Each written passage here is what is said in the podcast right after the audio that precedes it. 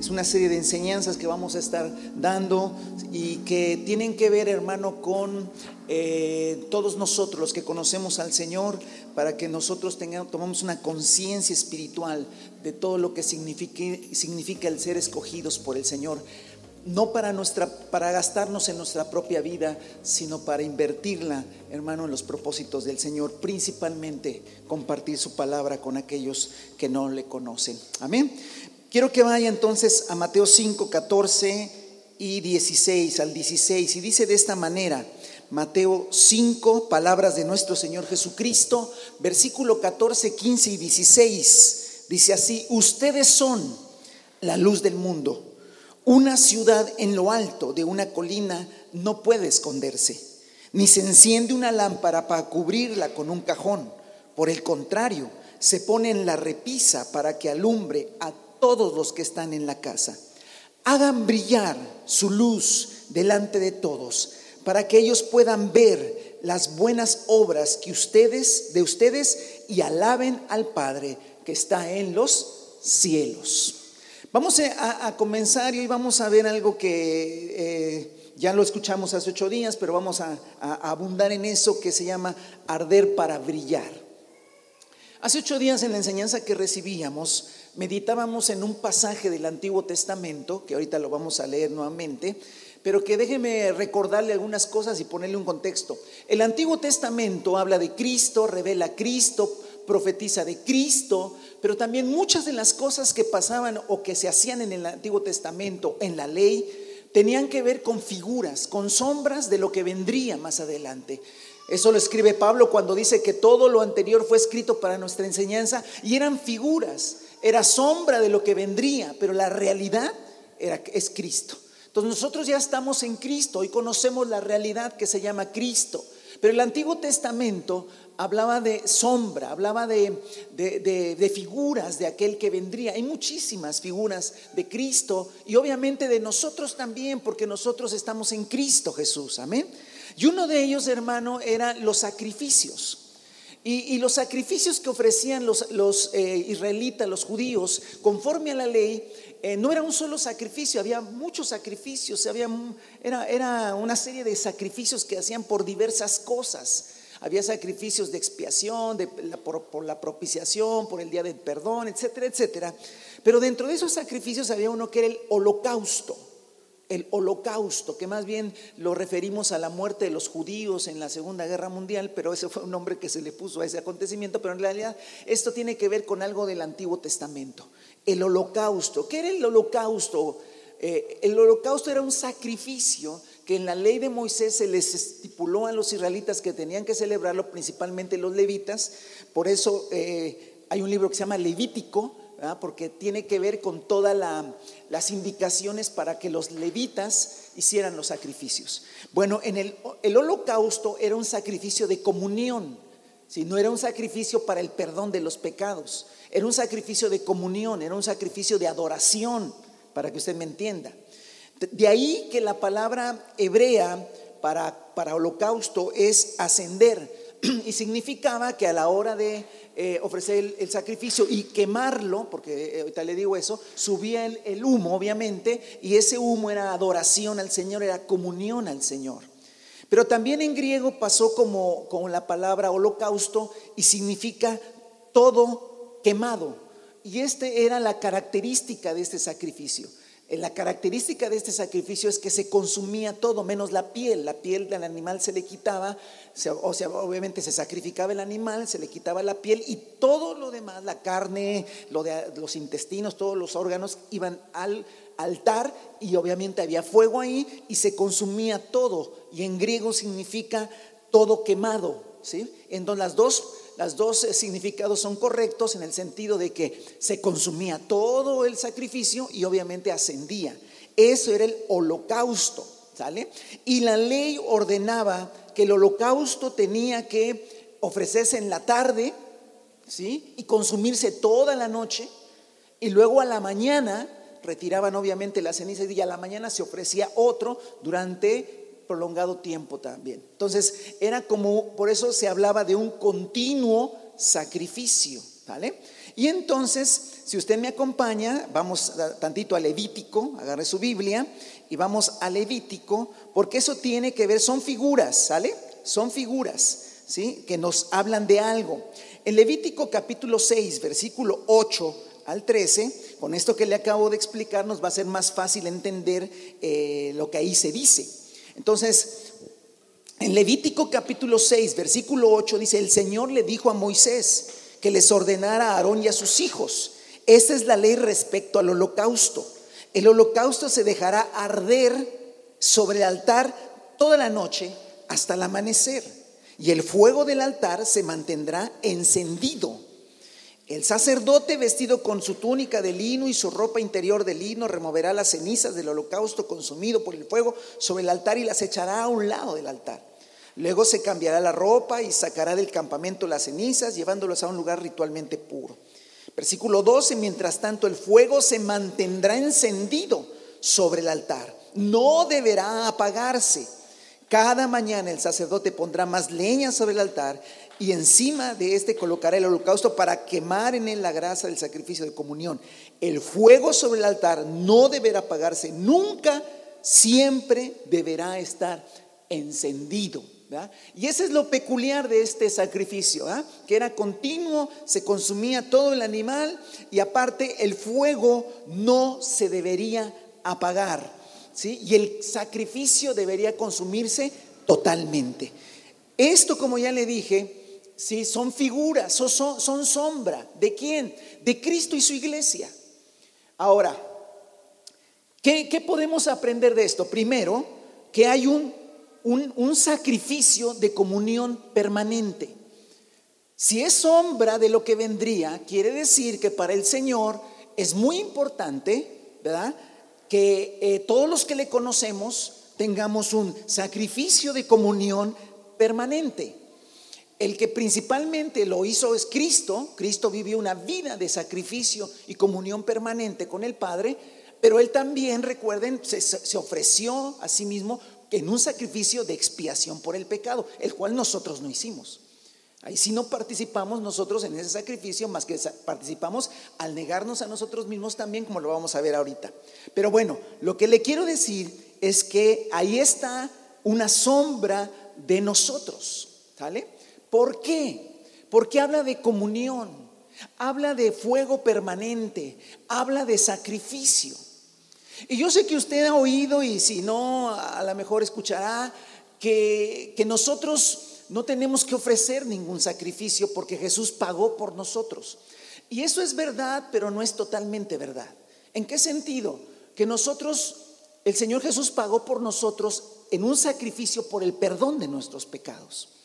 Pero yo quiero ir con usted a dos pasajes del Nuevo Testamento para que veamos que aún los que nosotros ya, le conocemos al Señor y los que conocemos al Señor, la Biblia habla de esto que acabamos de leer. Yo quiero que vaya a Romanos capítulo número 12, por favor. Ya me regreso al Nuevo Testamento, solamente vimos la sombra, ¿verdad? Pero vamos a la realidad que es Cristo y todos los que le conocemos. Sacrificio, habla de Cristo, sí, pero no habla también de nosotros. Vamos a ver, Romanos capítulo 12, versículo 1 y 2 dice, por lo tanto, hermanos, tomando en cuenta la misericordia de Dios, les ruego que cada, de, cada uno de ustedes en adoración espiritual ofrezcan su cuerpo como qué? Como sacrificio vivo, santo y agradable a Dios no se amolden al mundo actual, sino sean transformados mediante la renovación de su mente. Así podrán comprobar cuál es la voluntad de Dios buena, agradable y perfecta. Hermano, la sombra ya la vimos. Aquí está la realidad. ¿Sí? La realidad dice que nosotros los que le conocemos, los que hemos entregado nuestra vida al Señor, ahora nosotros tenemos que ofrecer nuestro cuerpo en un sacrificio vivo, santo y agradable a Dios. ¿Sí? Y dice que esa es nuestra adoración espiritual. Entonces, amados, es importante que entendamos lo siguiente, que, que en el Antiguo Testamento se decía que esa comunión, que ese sacrificio era permanente, era toda la noche y todo el día. Y como es una sombra, hermano, nos dice que en la realidad lo que el Señor necesita de cada uno de nosotros, hermano, es que eh, nuestra comunión en ese sentido, hermano, de ofrecer nuestro cuerpo en sacrificio vivo. ¿Qué quiere decir, hermano? Que nosotros no vamos a hacer con nuestro cuerpo lo que nos plazca, no vamos a hacer con nuestro cuerpo lo que nos guste, sino lo que le agrada al Señor. Ponemos nuestros miembros de nuestro cuerpo en servicio al Señor, en servicio a Dios para que Él ocupe nuestra vida en lo que Él quiera hacer. Por eso el tema se llama arder para brillar, porque tiene la idea, hermano, de que el holocausto era consumido, había un fuego que consumía el holocausto como sacrificio, hermano, y que ahora pasando a la realidad que somos Cristo y nosotros en Cristo, hermano, entender que para hacer la obra que el Señor quiere que hagamos, para que seamos eficaces en lo que el Señor quiere que hagamos, no es solamente eh, decir ciertas cosas que yo sé en mi mente. No es decirle a una persona, eh, Cristo le ama, que no estoy diciendo que sea malo decirle a la gente. Tiene que ver mucho más con algo más profundo dentro de nosotros, ¿sí? Que nos lleve, hermanos, a vivir verdaderamente en comunión todo el tiempo con el Señor, a través del fuego de su Espíritu Santo en nosotros. Mire, vayamos a otro pasaje, Hebreos 13, le dije que eran dos pasajes. Entonces, en el Nuevo Testamento, hermano, no, diga usted, ay, Cristo lo hizo todo. Sí, claro, Cristo lo hizo todo. Pero como yo estoy en Cristo, tengo que vivir acorde. Hebreos 13, versículo 14. ¿Sí? Versículo 14 dice, Hebreos 13, pues aquí no tenemos una ciudad permanente, sino que buscamos la ciudad venidera. Así que ofrezcamos continuamente a Dios por medio de Jesucristo, como dijo, ¿con qué? Continuamente. ¿Ve? Continuamente dice. estoy leyendo el versículo 15. Así que ofrezcamos continuamente, Hebreos 13, a Dios por medio de Jesucristo un sacrificio de alabanza. Es decir, el fruto de los labios que confiesan su nombre. Amén. No se olviden de hacer el bien y de compartir con otros lo que tienen, porque esos son los sacrificios que le agradan a Dios. Amén. ¿Ve usted, hermano?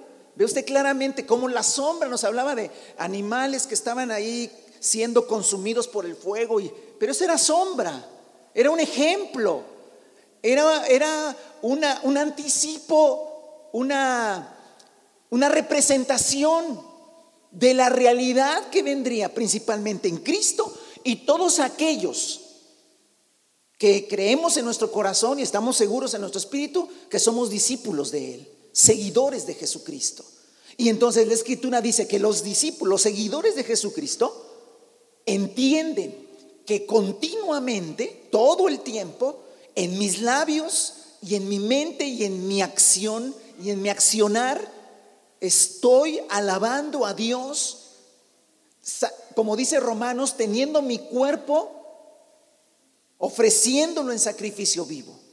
¿Por qué? Porque mi cuerpo quiere dormir, quiere comer, quiere diversión, quiere esparcimiento, quiere eh, ver cosas, quiere divertirse, quiere eh, hasta pecar, si usted quiere. Pero nuestro cuerpo, cuando está ofrecido al Señor en sacrificio vivo, y hay un gobierno del Espíritu Santo, hermano, todo el tiempo, todo lo que hacemos honra al Señor. Amén. De eso es lo que estamos hablando. Entonces, la vez pasada se citaba Filipenses 2.15, recuerde. Yo creo que lo volvamos nuevamente a leer, es interesante. Filipenses 2.15.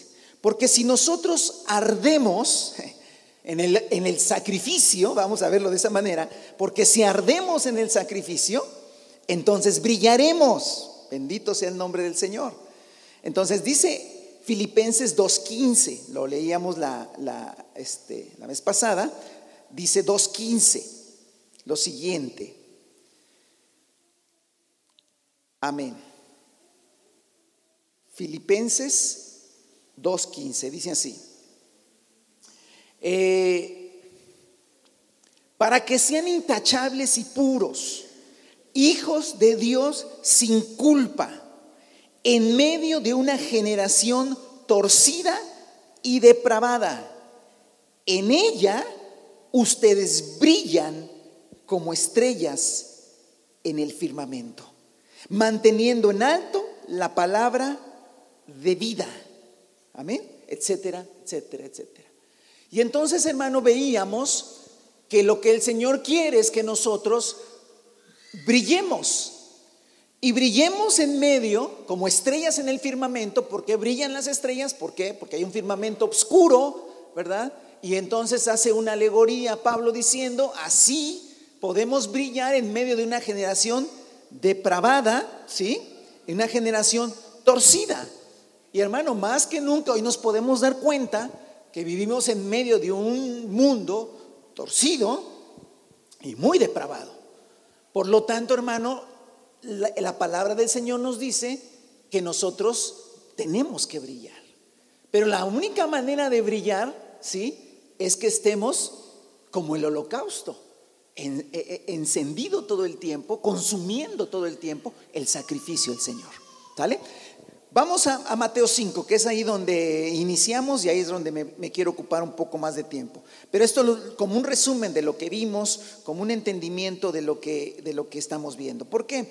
Porque Mateo capítulo número 5, híjole, pues vuelve a hablar de esto en unas palabras muy poderosas del Señor Jesucristo. Mateo 5, versículo 14 es todo, es el inicio registrado de un mensaje de Jesús, de una enseñanza de Jesús. Antes de leer Mateo 5:14, eh, solamente como conclusión, nuestra permanencia en la comunión de, de, lo que vimos, nuestra permanencia en la comunión con Cristo nos va a hacer brillar. ¿Sí? La tarea que hoy tenemos, hermano, que estamos realizando y que tenemos que realizar todo el tiempo, requiere comunión permanente con el Señor. Y cuando digo comunión permanente con el Señor, no le estoy diciendo estar orando todo el día y no ir a trabajar. No estoy diciendo eso, hermano. Que sí hay que tener tiempos de oración, obviamente leer la palabra. Comunión permanente, hermano, todo el tiempo yo estoy en comunión con el Señor. Todo el tiempo, a todas horas, en todo momento. Mi pensamiento está en el Señor, estoy pidiendo la guianza del Espíritu en todo lo que se haga, este, pregunto al Señor si esto es correcto, si no es correcto, qué es lo que tengo que hacer y todo eso. ¿ah? Eso es comunión permanente. Ahora, escuche esto por favor. La verdadera comunión con Dios, ¿cómo sé que de veras estoy teniendo una verdadera comunión con Dios? Siempre hay evidencia. La verdadera comunión con Dios en Cristo, obviamente, consume todo lo humano, carnal y terrenal. ¿Me entiende? Consume, porque ese es el, lo que el Antiguo Testamento me enseñó. Que la verdadera comunión consume todo lo humano, lo carnal y lo terrenal para que brille la luz de la vida de Cristo en nosotros. ¿Cómo sé que de verdad yo estoy teniendo esa comunión todo el tiempo con el Señor? Cuando lo carnal, lo humano y lo terrenal no me está dominando. Pero si me está dominando lo carnal, lo terrenal, lo humano, soy dominado por esas cosas, es que no estoy en esa comunión que debo estar con el Señor. ¿Sale? Este es algo importante. Ahora sí, Mateo 5. Mateo 5, Jesús da una declaración. Ustedes son la luz del mundo. Ustedes son la luz del mundo. Siempre es importante, hermano, en todo, y eso nos lo enseñaron desde que fuimos a la primaria en español, hay que detectar siempre el sujeto de la oración, ¿no? El sujeto de la oración. Y el sujeto de esta oración, hermano, es ustedes. ¿Vale? Pero ¿quiénes son ustedes? ¿Acaso serán realmente ustedes que me están escuchando? Bueno, para saber quiénes son ustedes, pues nos fuimos básicamente al versículo 1 porque ahí comienza hablando. Cuando vio la multitud, subió a la ladera de una montaña y se sentó. Sus, ¿qué dice? Discípulos. sus discípulos se le acercaron y entonces comienza Jesús a hablar. Entonces, para saber quiénes son ustedes, es muy fácil. Nos fuimos al versículo 1 y nos dimos cuenta que cuando dice ustedes, está hablando de discípulos. Discípulos. No, a ver, porque sería un error pensar que cada vez que alguien lee este versículo ante un público, cuando dice ustedes, el que está hablando lee ustedes, pues obviamente en el idioma que, que nosotros conocemos, pues si yo digo ustedes, me refiero a ustedes. Pues es lógico eso. Pero cuando yo estoy leyendo el pasaje, cuando dice ustedes, no se está refiriendo a ustedes, se está refiriendo a los discípulos de aquel tiempo. Ahora, ¿no se puede referir a nosotros también? Sí, si hacemos una, eh, ¿qué será?, deducción, diríamos, sí se puede referir a ustedes también, sí, siempre y cuando sean discípulos. Porque no me puedo yo poner el saco de un discípulo si no lo soy. ¿Y qué es un discípulo? Ah, un discípulo es un seguidor. ¿Sí? Pero en los tiempos de Cristo Jesús mismo dijo, ¿quiénes podían ser sus discípulos? Y dijo claramente que sus discípulos eran aquellos que se negaban a sí mismos y que dejaban todo por seguirlo a Él. Si usted se ha negado a sí mismo, a sí misma, y ha dejado todo lo que estorba por seguir a Jesús, entonces usted es un discípulo. Y entonces aplica ustedes. Si usted es un simpatizante, si a usted le cae bien Jesús, y le cae bien algunos creyentes que conoce, y le parecería buena idea leer un poco de la Biblia, va por buen camino pero todavía no llega. ¿Sí? Va por buen camino. Lo animo a que sigan eso, pero no ha llegado. ¿Por qué? Porque discípulo, es más, le voy a decir una cosa. Cuando Jesús le hablaba a la gente de lo que era seguirlo, muchos lo dejaban. Llegó un momento donde Pedro, y Jesús un día dijo, el que no se come mi carne y bebe mi sangre no tiene vida y todo. Dijeron, vámonos. Y muchos se fueron. Pedro se acercó y le dijo, maestro, Señor, se están yendo todos, hablas muy fuerte, pides mucho o pides todo, que la gente se entregue a ti totalmente, sí, sí, exacto. Señor, se están yendo todos, ¿te quieres ir tú también? Adelante. Y fue cuando Pedro, de veras, por la gracia del Señor, el Espíritu Santo le soplaba todas las cosas, pero ¿a dónde iremos si solamente tú tienes palabras de vida eterna? Ah, pues entonces síguele, pues. Entonces, discípulo es aquel que vive negándose. Pero escuchen, no digo que, que, se negó una vez, vive negándose a sí mismo y, ¿sí? Ama al Señor más que a su papá, más que a su mamá, más que a su esposo, más que a su esposa, más que a sus hijos, más que a sí mismo. Eso dice la escritura.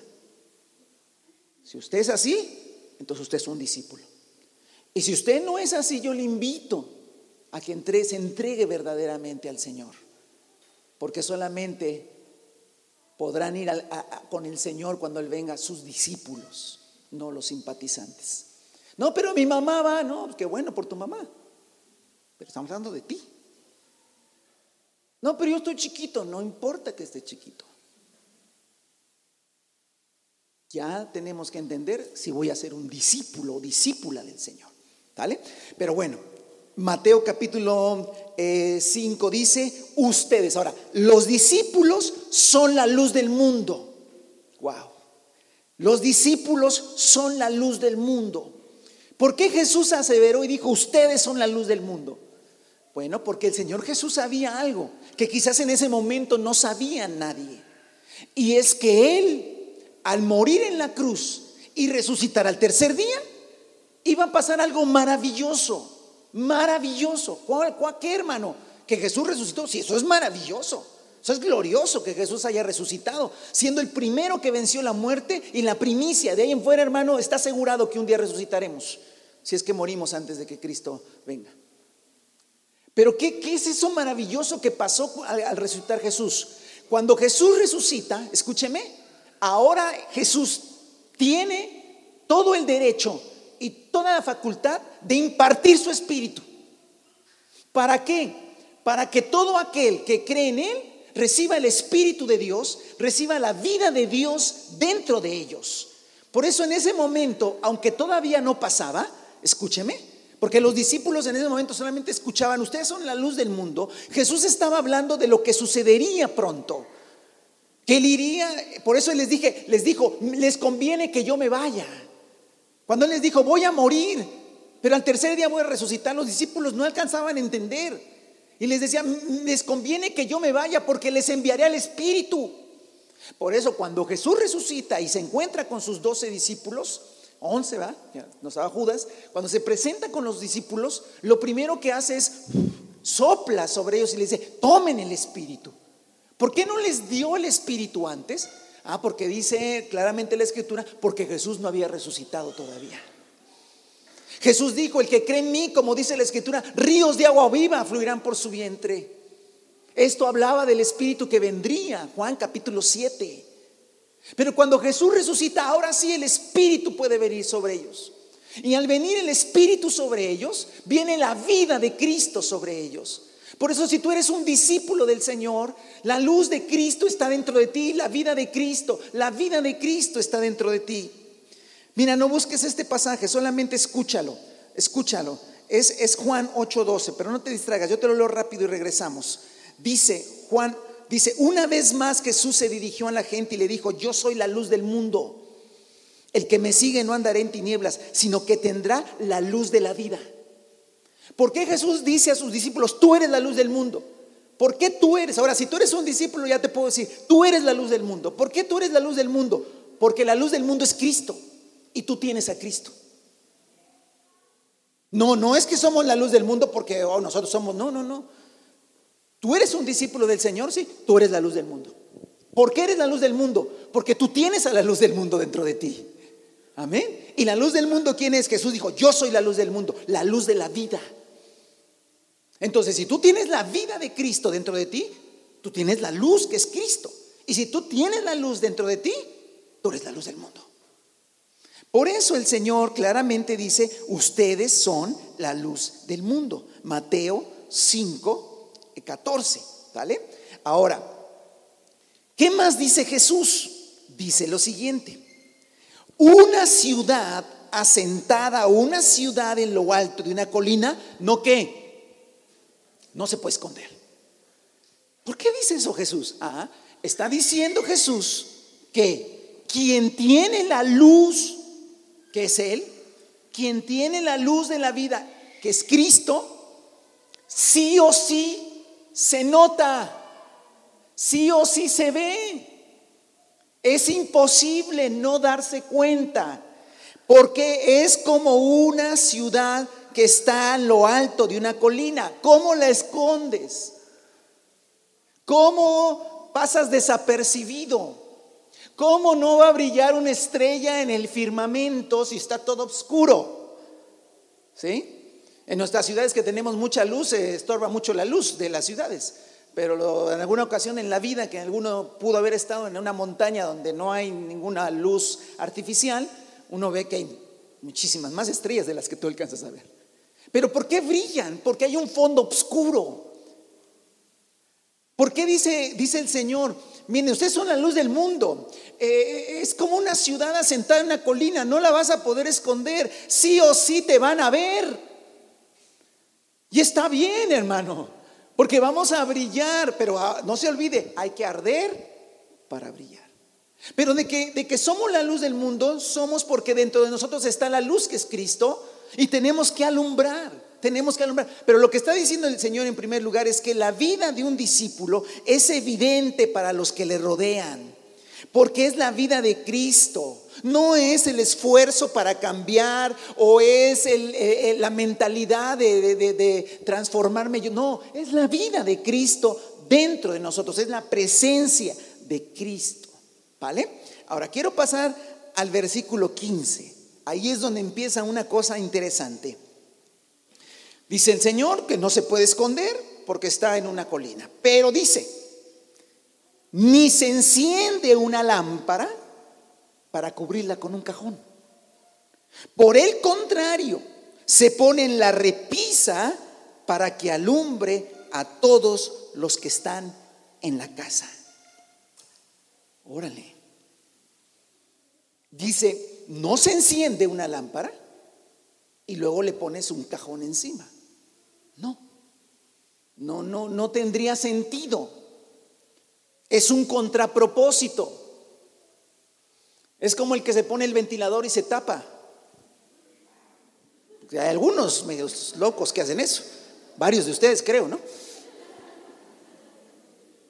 Pone el, te tapan, no, ponen el ventilador y se tapan, luego va y se apaga. Oye, apaga el ventilador, ¿tienes frío? No, no, no, tengo calor. Entonces, ¿por qué te tapas? Es que así me gusta, tapado y con ventilador. Entonces hay cosas que son contrapropósito en muchas cosas que hacemos, ¿no? Este, o va a tomar su café y lo siente frío, lo pone en el microondas, se le pasa de caliente y le echa unos hielos. O sea, dice uno, ¿por qué le caliente le pone? O sea, hay contrapropósitos. También aquí el Señor Jesús está hablando de un contrapropósito, es decir, enciendo una lámpara, enciendo una vela, que en aquel tiempo podríamos hablar de eso, y luego le pongo encima un cajón. ¿Cuál es el sentido? No tiene sentido, es un contrapropósito. Dice, no, no, no, no, no. Si enciendes una lámpara, tú la pones en una repisa para que alumbre. Muy interesante. Entonces, obviamente, digo, bueno, Señor, está bien, eso, eso, pero eso, ¿cómo puede ser? Dice que somos la luz del mundo y que estamos como una ciudad sentada en una colina que no se puede esconder, pero ahora dices que sí puede haber algo, sí puede haber un contrapropósito en esto también. ¿Qué puede impedir que un discípulo ilumine? ¿Qué puede impedir? Yo me hice esa pregunta. No quiero alegorizar, pero en realidad, ¿qué puede impedir? ¿Qué dice el Nuevo Testamento que impide que Cristo se manifieste a los que nos rodean? ¿Qué es lo que puede impedir? Y bueno, hermano, usted que ha leído la Escritura, el Nuevo Testamento, no me va a dejar mentir. Si tú vas a, los Evangelios, a las cartas, a todo el Nuevo Testamento, Siempre el apóstol Pablo y siempre los apóstoles hablaron, hermano, que lo humano, lo carnal, los afanes, lo terrenal, son lo que impide. Son lo que puede encapsular, por decirlo de alguna manera. El propósito, a ver, ¿para qué el Señor te dio de su espíritu? Ah, te dio de su espíritu para que todo el tiempo estemos nosotros en comunión con Dios. Escuche, ¿por qué tenemos poder, por qué podemos tener comunión con Dios todo el tiempo? Antes, hermano, la comunión estaba en un lugar específico. Hoy la comunión con el Señor es interna, es en el Espíritu. Podemos tener comunión en cualquier lado, en cualquier lugar en cualquier momento. No necesitamos ir a un templo, no necesitamos ir a un lugar sagrado, no tenemos que hacer un viaje a cierta ciudad, no tenemos que hacer un viaje a cierto monumento, no tenemos que ir a un templo consagrado donde está la presencia de Dios. Hermano, eso es Antiguo Testamento. Hoy estamos en el nuevo pacto y la comunión con Dios puede ser en todo momento, en todo lugar, porque su Espíritu está dentro de nosotros. Aleluya. Amén. Entonces dice el Señor, yo encendí una lámpara delante, dentro de ti. Yo encendí una, una, una lámpara delante de ti. Y es el Espíritu de Dios que está dentro de ti y que en todo momento tú y yo podemos hablar y podemos preguntarle al Espíritu y preguntarle al Señor en todo momento y alabarle y glorificarle. Y el Señor eh, en esa comunión permanente, en esa comunión donde lo humano, donde lo terrenal, donde lo carnal, digo esto, no lo digo, eh, me enojo, no me enojo, le contesto, no le contesto, la desgreño, no la desgreño. Pa' pronto. Pero en esa comunión entendemos claramente que el Espíritu nos guía, ¿verdad? Y que el Espíritu hace que todo lo humano no tenga poder, que todo lo terrenal mengue y que lo espiritual florezca. Ese es el plan de Dios. Y eso está en el Antiguo Testamento claramente, el holocausto consumido. Disculpen lo que voy a decir, yo sé que usted me disculpa. El animal se está consumiendo. Antiguo Testamento. ¿eh?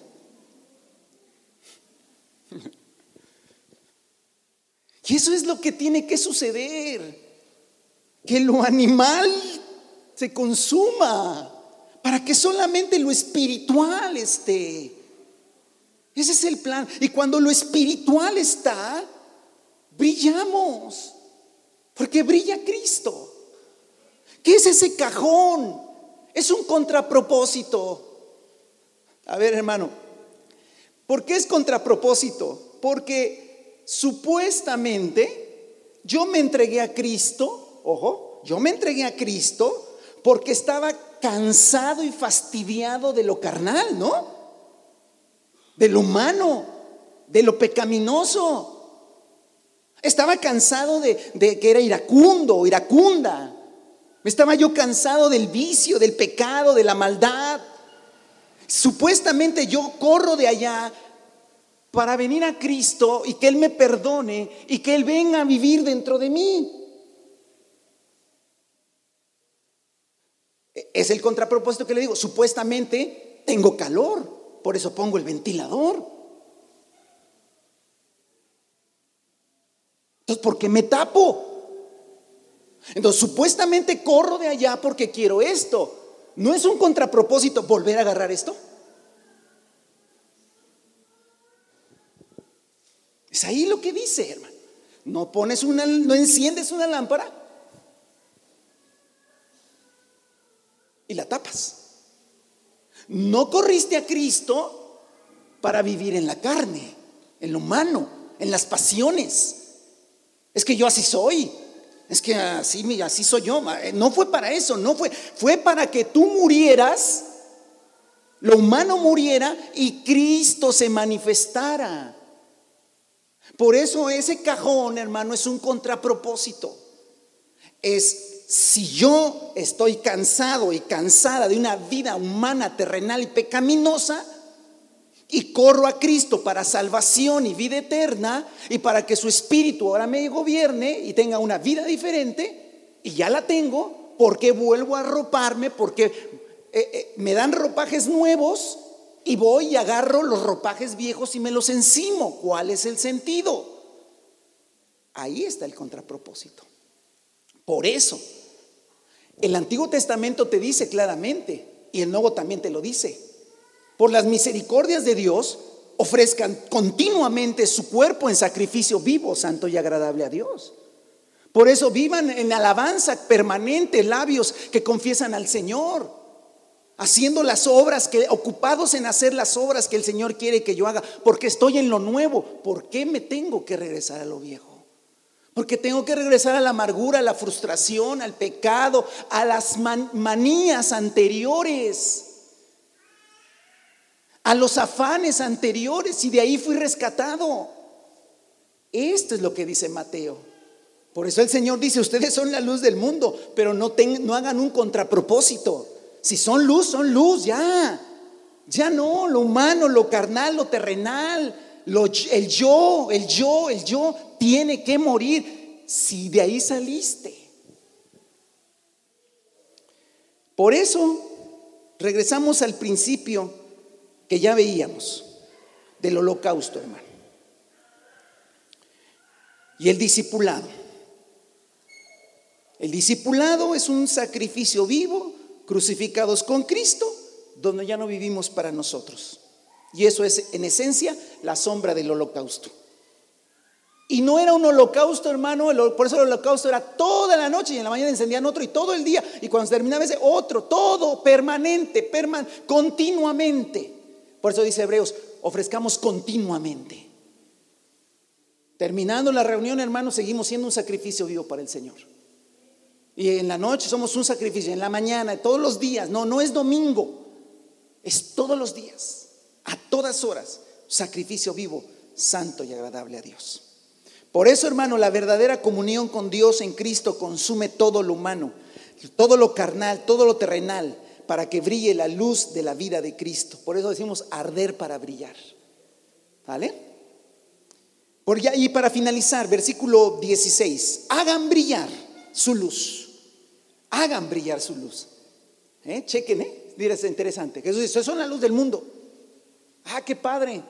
Y luego Jesús nos avienta la pelota y dice, háganla brillar. Pero yo cómo voy a hacerla brillar si ya soy. Ah, hermano, cuando estaba viendo esto reafirma algo que le vengo diciendo de mucho tiempo. Lo único en lo que nosotros colaboramos es en no estorbar. Porque si yo no estorbo, si el humano no estorba, que brilla, brilla, hermano. De que brilla, brilla. Y no lo vas a poder esconder. Y la gente se va a dar cuenta que eres diferente. No hay de otra. Y serás el, negrito en el arroz.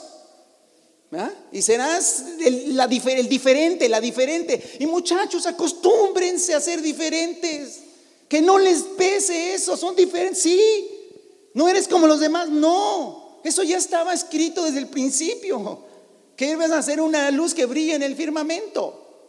Ok, entonces, si tú eres diferente, ¿sí? es porque no estorbaste. No, lo carnal no estorbó, lo humano no estorbó, lo terrenal, lo humano no estorbó, es todo. Y así dejamos que brille la luz de Cristo. Por eso dice, hagan brillar su luz delante de todos, para que ellos vean las buenas obras de ustedes y alaben al Padre que está en el cielo. ¿Por qué, hermano?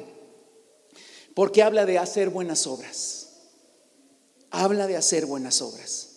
Todo hermano, el que, ¿por qué hay que hacer buenas obras? No hay, no es por qué debo hacer. Simplemente, hermano, es la luz de Cristo, la luz del Espíritu, la vida del Espíritu nos va a llevar a hacer cosas que le agradan al Señor. Nos va a llevar el Señor a hacer lo que agrada a Dios, lo, lo que honra y alaba el nombre del Señor. ¿Sale? Entonces, las buenas obras, hacer hermano es una disposición del corazón a dejar que las acciones que el Espíritu ponga dentro de nosotros se lleven a cabo. No es hermano que vamos a evangelizar del domingo de 10 a 12, ahora le vamos a evangelizar y vamos, está bien hermano, eso hay que hacerlo. Pero escúcheme, eso es una partecita de un todo, de un todo hermano que es la comunión de todos los días y la vida de todos los días haciendo las cosas que al Señor le agradan. ¿Qué son las buenas obras, hermano? Ojo, son obras nacidas en el corazón de Dios. Son obras, hermanos, hechas por el Espíritu de Dios en nosotros para acciones. Obras son acciones, hermano. Y dice el Señor, dejen que la luz brille. O sea, dejen, quiten lo humano y ahora dejen que el Espíritu les guíe y van a hacer cosas Hermano, escúcheme. No es que, qué vamos a hacer como iglesia, qué cosas vamos a hacer como iglesia. No, qué cosas vas a hacer tú. En las cosas que el Espíritu te ponga a hacer, hazlas. Son actos buenos, acciones buenas, pero para un propósito. Ah, hermano, entonces si agarro unos dulces y, y voy en la calle repartiendo, está bien, hermano. Si eso te pone el Señor, hazlo. No, no, no, eso lo vi en una película. Ah, entonces no. ¿Ah? No, y entonces si compramos, este, eh, no sé, eh, cuadernos y vamos con los niños y les repartimos cuadernos y lápices, pues sí, pero hermanos, se les dado el inicio de clases, ahorita ya se van a salir. Ve, o sea, no son ideas que uno empieza, ¿qué, qué? No, preguntar al Espíritu Santo y el Espíritu Santo nos pondrá Hermano, y a veces eh, las cosas están ahí, están ahí. A veces el vecino, hermano, está enfermo, el vecino está pasando por una circunstancia, pero como nosotros estamos metidos en nuestro mundo, en nuestro yo, en, lo que a mí me acontece, ni siquiera me doy cuenta. Eh, un día escuché el testimonio de un pastor, un pastor muy conocido, y él decía que en la calle, y eso siempre me ha pegado, hermano, y, tengo eso en mi corazón, en la calle donde él vivía, pues este, estaba la gente, entonces que su, su papá se enfermó muy gravemente, se enfermó, estaba casi al borde de la muerte, su papá o alguien de la familia. Y conocieron a unos cristianos y, este, y fueron a visitarlo y oraron por su familiar, su papá, y Dios lo sanó. Entonces, como Dios los sanó, pues ellos se entregaron al Señor. Dice que cuando unos vecinos se, dieron cuenta de que eran cristianos, vinieron a verlos. Y les dijeron, hoy nos enteramos de que se entregaron así, sí, nosotros también somos cristianos. Pero tenemos tiempísimo, dice. Tiempis, todo el tiempo ahí vivimos con ellos. Jamás supimos que eran cristianos. Y cuando ellos supieron que estábamos enfermos, no hicieron nada. Fue hasta que llegó alguien que hizo algo que se acercaron. Entonces, ¿ya para qué? Hermanos, hay mucha necesidad alrededor de nosotros. Déjese guiar por el Espíritu. Cuando sienta de parte del Señor hacer algo, hágalo. Llévele, ve. Toque la puerta, oiga, le traigo esto. Necesita esto. Esas son las obras que el Señor necesita que hagamos. Para que cuando les hablemos de Cristo, no nos digan, ay, ahora sí me habla. Hay mucha necesidad alrededor de nosotros, hermano. Demasiado. No, yo también estoy necesitado. Sí, pero hay quien tiene más necesidad que tú. Siempre ha sido así. Por eso tenemos que hacer que brille la, luz de, Cristo, la luz de la palabra, del Evangelio, hermano, en obras que el Señor quiere que se realicen. Primera de Pedro, con eso le voy a pedir que lo busque y se ponga sobre sus pies. Primera de Pedro nos vuelve a decir esto, hermanos, nuevamente. Primera de Pedro, capítulo 2. Pónganse sobre sus pies, por favor, y vamos a leer esto para finalizar. 2.12.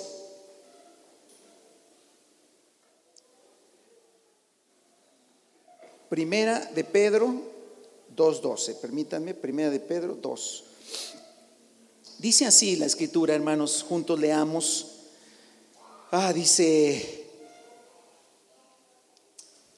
versículo 11 dice, queridos hermanos, discípulos del Señor, les ruego como extranjeros y peregrinos en este mundo que se aparten de los deseos pecaminosos. ¿Ve? Ahí está, hermano. Que no haya un cajón que tape apártense de los deseos pecaminosos que combaten contra la vida. Wow. Hermano, todo lo que acabamos de ver. Apártense de los deseos pecaminosos que combaten contra quién? Contra la vida. ¿Cuál vida? La vida que llevamos dentro, la vida de Cristo. Combaten contra ella. Es el cajón, hermano, es el cajón que quiere ponerse. No lo ponga, tú no, porque al final tú no debes permitir que se ponga un cajón sobre la luz que tú eres. Mantengan entre los incrédulos una conducta tan ejemplar que aunque los acusen de hacer el mal, ellos observen las buenas obras de ustedes y glorifiquen a Dios en el día de la salvación. Amén. Hermano, vamos a orar al Señor un momento. Si tú pensaste que las obras no entraban en esto del, de, Cristo y del ser discípulos y de, eh, te equivocaste, dile Señor, perdóname, yo pensé que era creer y sentarse en la silla y ya. Y no, la escritura dice claramente, hermanos, que nos apartemos de los deseos pecaminosos que combaten contra la vida que llevamos dentro y que nos ocupemos por el Espíritu de hacer las obras que el Señor quiere. Si ardemos, brillamos, hermano. ¿Y dónde ardemos, hermano? En la comunión con el Señor, en la común unión que tenemos con Cristo. Y acuérdese, el animal quemándose toda la noche y todo el día. Y eso le agrada al Señor. Que lo humano se consuma, se consuma para que lo espiritual se empiece a notar, hermano. Pero enfóquese, y yo también, en hacer las obras que el Espíritu le ponga para con todos los que le rodean, porque eso también es brillar en medio de la oscuridad, hermano. ¿Sale? Oramos al Señor. Si alguien aquí en este lugar o que nos escucha no tiene en su entendimiento ser un discípulo del Señor, no, no, no lo había escuchado, no sabía, pensaba que se trataba solamente de asistir. No, no, no, no, no es de asistir, ¿eh? Se trata de lo que si los que somos bautizados, ¿se acuerdan? Los que fuimos bautizados, no de chiquitos, sino ya de grandes, entendidos, hicimos un acto de bautismo. El acto de bautismo dijimos que ya no vivíamos nosotros, que nos sepultábamos con Cristo para morir a nosotros mismos, para que solamente viviera Cristo. ¿Vale? Bueno, vivamos así. Pero si tú no lo has hecho, yo te invito esta, esta mañana a que te entregues verdaderamente al Señor que te arrepientas de, tus pecados y que creas en el Señor, pero no solamente para que te salve y te deje como está, para que te salve y te transforme y te vuelvas un verdadero discípulo del Señor. ¿Usted de qué religión es? Siempre preguntan. ¿Usted de qué religión es? Ah, pues soy este. Luego me han preguntado, hermano, ¿qué somos? hermano, una pregunta, ¿qué somos? somos discípulos del Señor. Ah, así se llama nuestra congregación. No, no, no, no. No, pero ¿de qué movimiento? ¿A dónde pertenecemos? A Cristo. Somos discípulos del Señor. Pero honremos eso viviendo como Dios manda, hermano.